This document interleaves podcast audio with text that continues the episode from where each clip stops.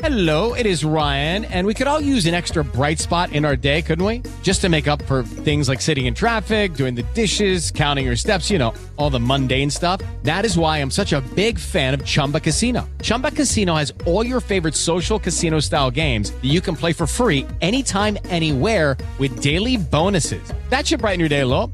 Actually, a lot. So sign up now at chumbacasino.com. That's chumbacasino.com. No purchase necessary. VGW Group. Void were prohibited by law. See terms and conditions. 18 plus. Cafeína. Cafeína. Tu shot de noticias de sopitas.com para despertar.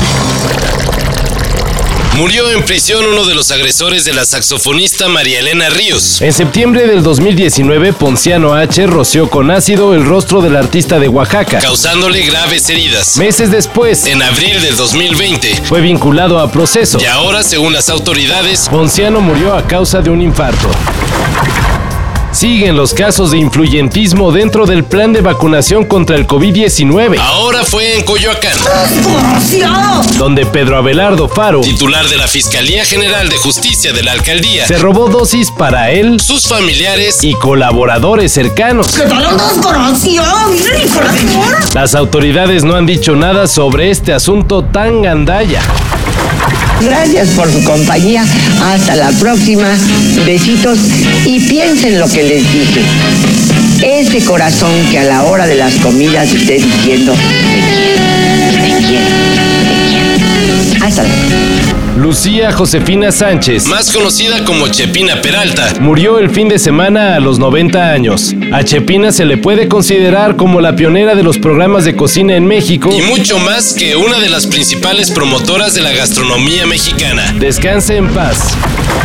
A menos que la pandemia diga otra cosa, Estamos muy cerca de los Juegos Olímpicos de Tokio, que nos traerá historias inspiradoras como la de Rikako Ike. la nadadora japonesa que tras superar la leucemia que le fue diagnosticada en el 2018 Se acaba de clasificar a la justa olímpica y con altas probabilidades de conseguir una medalla. y que tenía pensado volver a competencias olímpicas hasta París 2024, pero la posposición de Tokio 2020 le dio chance de participar este año.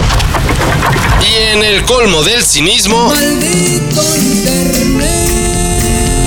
Ya se sabe que muchos reclusos de las penitenciarías del país hacen lo que se les da su gana, pero ahora hasta abrieron su cuenta OnlyFans. en la que ofrecen fotos candentes a quienes se atreven a pagarles 6 dólares mensuales. Los padres deben estar cerca de ellos para revisar lo que hacen. Bueno, preferible eso a que extorsionen desde prisión, ¿no?